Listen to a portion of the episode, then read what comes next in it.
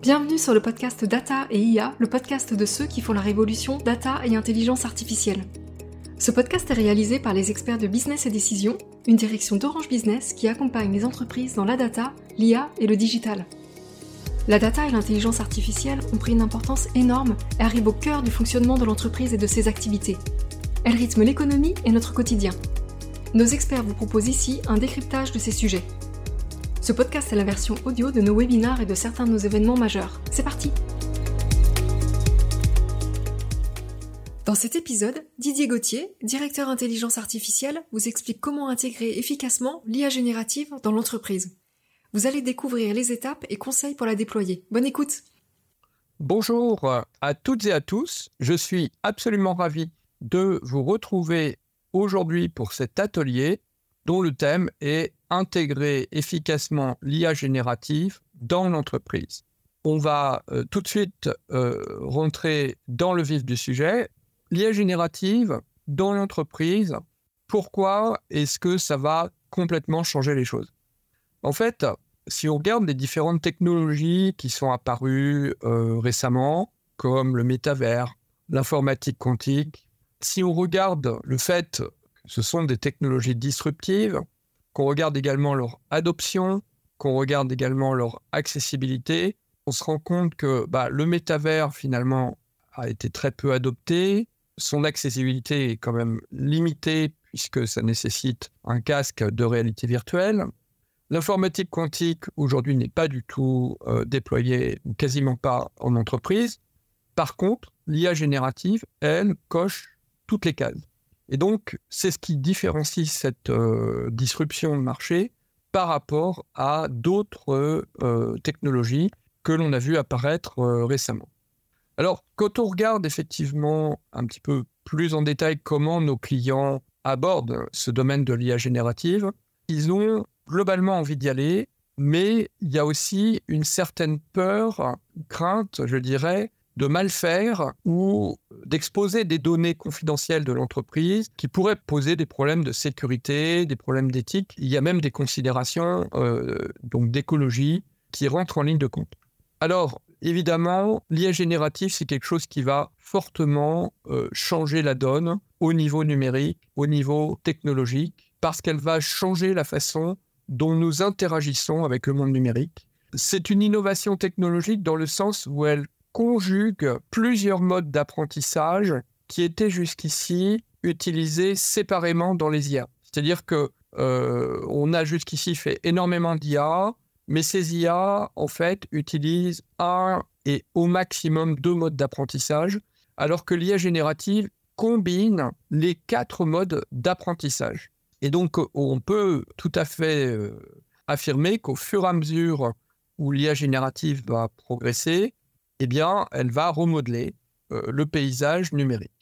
Alors, il y a évidemment beaucoup de cas d'usage et des cas d'usage qui sont disponibles, qui sont possibles dès à présent, comme le traitement général du langage, la synthèse de texte multilingue, la comparaison de contrats, l'amélioration de contenu, la génération de matériel promotionnel marketing, par exemple, des fiches produits, et des descriptions de produits que l'on va pouvoir intégrer dans des PIM, c'est-à-dire dans des systèmes de gestion de contenu de produits.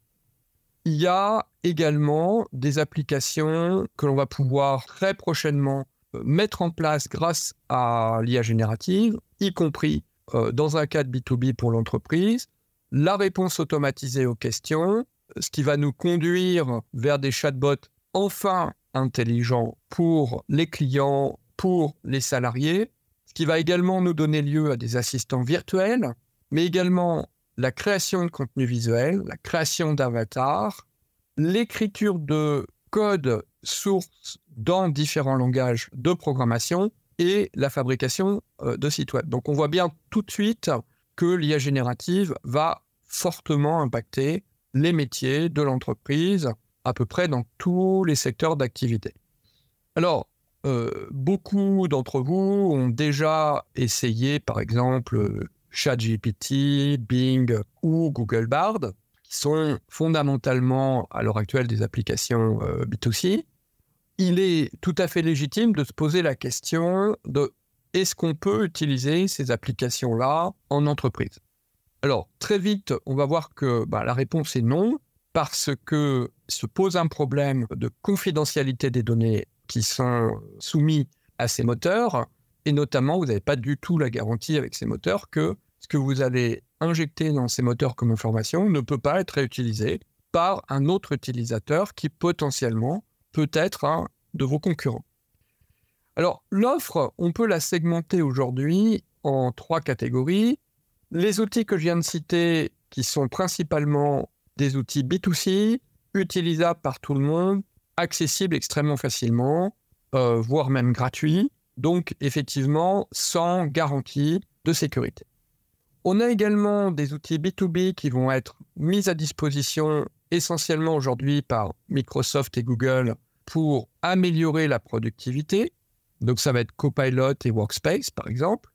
Et on voit arriver sur le marché tout un tas d'outils qui vont pouvoir être utilisés en entreprise avec des modes de fonctionnement différents et des garanties qui peuvent être évidemment différentes sur la confidentialité, euh, mais qui vont pouvoir être mis à disposition des utilisateurs professionnels avec toutefois un passage obligé par le département informatique qui va devoir effectivement intégrer ces technologies-là dans l'univers de l'entreprise, que ce soit directement par le département informatique ou par l'intermédiaire de prestataires de services qu'on appelle des entreprises de services du numérique. Effectivement, ces outils sont très différents euh, les uns des autres, puisque vous avez par exemple euh, Microsoft Azure OpenAI qui propose euh, déjà tous les modèles d'OpenAI pratiquement, c'est-à-dire ChatGPT et DALI. Ceci étant, ces outils sont proposés dans un mode qui est différent du mode grand public, à savoir qu'il y a derrière la garantie Azure que les données que vous allez mettre dans ces outils-là ne vont pas servir au réentraînement d'outils et vont rester confidentiels euh, dans votre périmètre Azure. Vous avez évidemment Palm 2 de Google. Vous avez également Yama 2 de Meta, donc Facebook, qui est maintenant depuis peu disponible en mode open source.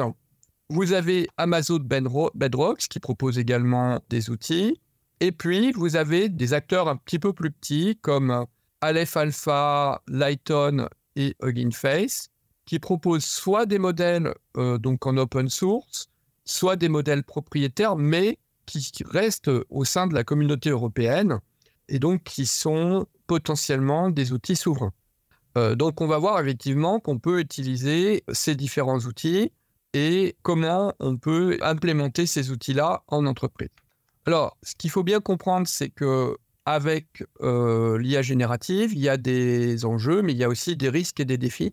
On en a déjà cité quelques-uns. Donc le premier, c'est la confidentialité des données, qui est évidemment un problème majeur en entreprise.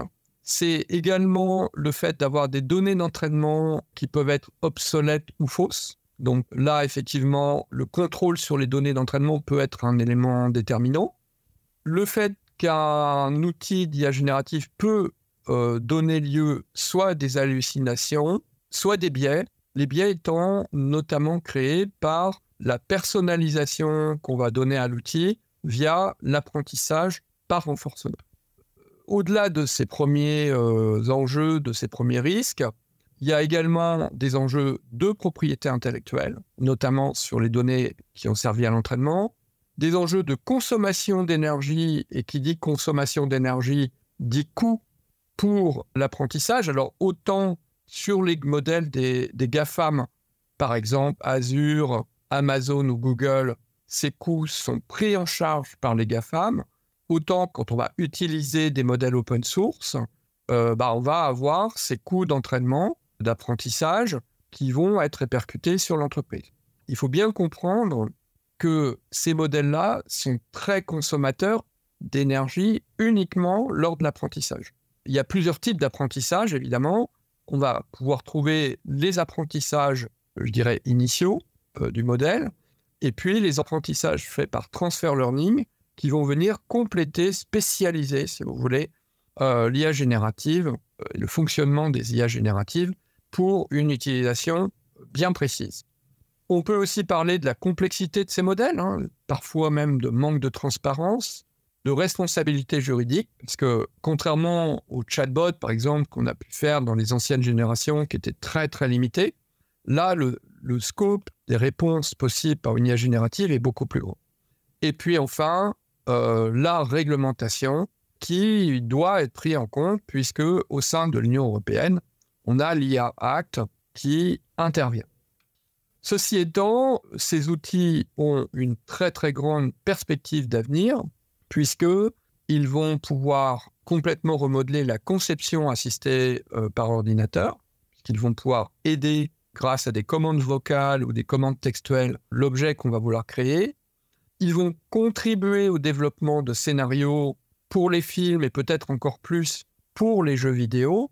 Et ils vont également complètement permettre d'automatiser des présentations et des animations à partir de quelques idées clés.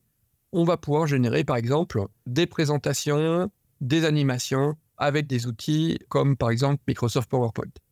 Nous allons pouvoir voir la génération automatique de contrats. Donc là, effectivement, avec euh, une gamme de possibilités bien plus importante que celle aujourd'hui. On va pouvoir faire de la synthèse moléculaire, donc ça veut dire que ça va ouvrir la porte euh, au développement de médicaments ou de molécules qui ne sont pas euh, connues aujourd'hui. On va pouvoir, et c'est déjà un petit peu le cas, générer des vidéos à partir d'idées, de scénarios ou de textes assez facilement. Aujourd'hui, euh, Midjourney propose déjà cette fonction-là, qui est un petit peu basique, mais on va voir se généraliser des possibilités de génération de vidéos. Et surtout, je crois que c'est peut-être le plus important, on va pouvoir générer du contenu didactique. Il faut savoir que tous les organismes de formation, et je suis bien placé pour euh, le dire, puisque euh, j'anime notamment une grande partie de l'école de la data et de l'IA, la création de contenu pédagogique est quelque chose qui prend énormément de temps. Et avec ces outils, on va pouvoir être beaucoup plus productif dans la génération de contenu pédagogique. On va en venir maintenant au sujet principal, qui est comment faire pour déployer l'IA générative dans l'entreprise. Pour ça, la démarche, en fait, peut être faite en quatre grandes euh, étapes, pour laquelle d'ailleurs nous avons développé des offres. Au-delà de ces offres, c'est le principe qu'il faut retenir. La première chose, c'est de faire de l'acculturation. Faire de l'acculturation, ça veut dire faire des conférences, faire des formations, faire des ateliers interactifs avec euh, tous les membres de l'entreprise, mais en particulier en commençant par évidemment le COMEX, le comité de direction, pour expliquer ce qu'elle y a générative, ce qu'elle peut faire, comment elle peut s'utiliser dans l'entreprise et aussi ce qu'elle ne peut pas faire, ou quels en sont les risques et les limites. Donc ça, c'est quelque chose qui peut être fait assez rapidement. Ça peut aller d'une demi-journée à quelques demi-journées d'acculturation. Et c'est possible euh, de prendre des prestations, par exemple, auprès des ESN, comme Business et Décision, Orange Business, pour faire ce travail. Ensuite, il faut passer à l'étape idéation, c'est-à-dire atelier avec les métiers pour les aider à imaginer comment ils vont utiliser l'IA générative. Ça passe par l'identification, mais aussi la priorisation des cas d'usage qu'on va utiliser. Par exemple, générer des contenus pour le marketing, c'est-à-dire à partir d'une description de produit assez basique, en faire une fiche produit attractive qui va permettre de réaliser, par exemple, une page web pour présenter le produit au client. Ça peut aller aussi dans un PIM, par exemple. On a déjà de nombreux clients qui nous ont fait des demandes pour mettre en place des IA génératives pour générer du contenu marketing. Ça peut même aller effectivement jusqu'à générer le contenu d'une page web, par exemple. Là aussi, c'est quelque chose qui peut se faire assez rapidement. Un atelier de une demi-journée, une journée peut suffire à faire cette phase. Ensuite, il faut démarrer un projet. Alors, démarrer un projet, ça veut dire déjà définir un fournisseur d'IA générative. On a vu tout à l'heure qu'il y avait de nombreuses offres euh, disponibles sur le marché. Le plus simple, c'est de commencer avec une offre qui est complète et facilement intégrable dans euh, les outils de l'entreprise, comme par exemple Microsoft Azure ou éventuellement Google. L'erreur à ne pas faire, c'est surtout de ne pas mettre à disposition ChatGPT, c'est-à-dire la solution grand public d'OpenAI, auprès des utilisateurs de l'entreprise, parce que là, vous n'avez aucune garantie de sécurité. Donc, c'est très important, non pas forcément d'interdire l'utilisation de ChatGPT en entreprise, mais de bien préciser, de bien former les utilisateurs sur le fait qu'ils ne doivent pas mettre dans ChatGPT des informations confidentielles. C'est déjà arrivé dans le passé que certaines entreprises, par exemple euh, Samsung, avaient surpris euh, des utilisateurs en train de mettre des, codes un peu confidentiels de, développement euh, sur ChatGPT, codes qui se sont retrouvés ensuite à la concurrence. Donc, si on ne peut pas utiliser ChatGPT, ça, ça n'impose pas de ne pas utiliser GPT les offres d'OpenAI. Par contre, il faut les utiliser via une solution Azure. Ça a comme inconvénient, bien entendu, que il faut passer par l'IT pour le mettre en place, ou bien, plus facilement peut-être, passer par un prestataire comme une entreprise de services du numérique. Nous-mêmes, nous avons développé des applications Azure qui permettent de simplifier l'accès à OpenAI, à GPT ou DALI via Azure, tout en ayant tout le niveau de, de protection qui permet effectivement d'utiliser dans de bonnes conditions un équivalent de chat GPT, mais qui est en fait GPT avec une couche d'interaction, mais qui est tout à fait équivalent à chat GPT 3.5 ou GPT 4 ou ultérieur, mais en passant par Azure. Donc ça, c'est assez facile à mettre en place. Alors, on peut le faire en plusieurs étapes. Hein. La, la, première étape, c'est une étape qu'on appelle une étape zéro shot, c'est-à-dire mettre l'outil à disposition des utilisateurs, on va dire en guillemets, brut de fonderie. Euh, la deuxième étape, ça va être de mettre en place des use cases avec des applications qui vont être préprogrammées pour les utilisateurs en utilisant ces différents outils. Et donc là, c'est tout à fait faisable via, par exemple, Microsoft Azure. Il y a éventuellement la possibilité, mais plus complexe, d'utiliser des outils open source qu'on va aller chercher chez Hugging ou chez Meta pour développer ses propres outils d'IA générative, mais là, évidemment, c'est plus long, ça nécessite des ressources à la fois hardware et des ressources de développement, et je dirais que ce n'est pas forcément la façon la plus rapide de commencer, mais ça, ça reste tout à fait possible. D'ailleurs, dans ce cas, nous, nous avons développé une méthode qui nous permet de réaliser des POC euh, sur différents outils du marché. Et dernier point qu'il ne faut absolument pas oublier, c'est évidemment l'accompagnement au changement qui euh, doit être fait, puisque l'idée, c'est pas que l'IA générative va remplacer des gens. Ça, c'est euh, quelque chose qu'il vaut mieux éviter. Euh, surtout que ce qui va être généré par l'IA générative nécessite des vérifications humaines. Par contre, elle va remplacer des tâches. Et donc, les tâches que l'IA générative va remplacer, bah, ça va impliquer des changements métiers. Et donc, il faut accompagner. Euh, ces changements métiers, c'est quelque chose d'important. On arrive déjà à la conclusion de cette présentation et voilà les grandes étapes importantes à suivre pour comment bien démarrer en entreprise sur l'IA générative, nos conseils. Le premier conseil, c'est se faire accompagner par une ESN. En effet, ces technologies sont extrêmement nouvelles, elles sont disruptives, elles sont très évolutives, c'est-à-dire qu'elles évoluent extrêmement rapidement. Et donc, euh, seule une ESN va être capable de vous donner les bons conseils pour démarrer vraiment rapidement sur l'utilisation et l'implémentation de l'IA générative, que ce soit dans un cadre général ou que ce soit dans le cadre de certains use cases bien particuliers. Toujours commencer par acculturer le COMEX et ensuite les autres membres de l'entreprise, euh, les décisions devant venir du COMEX, le plus simple est de démarrer avec un acteur qui a une offre simple d'accès, comme par exemple Microsoft Azure.